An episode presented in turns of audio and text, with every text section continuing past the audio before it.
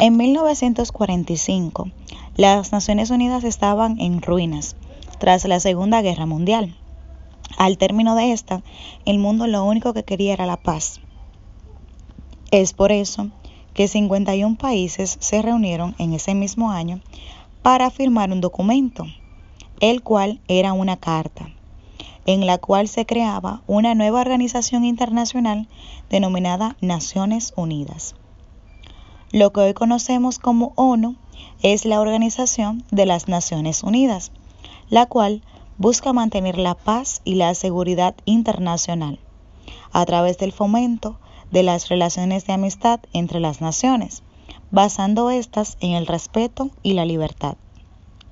La ONU busca por medio de la cooperación internacional, es decir, los países, solucionar problemas que los afectan día a día, como la pobreza, la alimentación, el agua, las migraciones, la salud, igualdad de género, entre otras.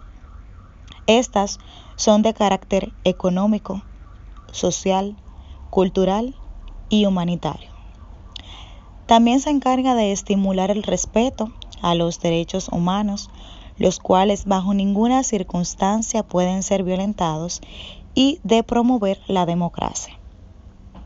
Ahora mismo, todos los Estados miembros de la ONU trabajan juntos para combatir el cambio climático que pone en riesgo la salud de nuestro planeta.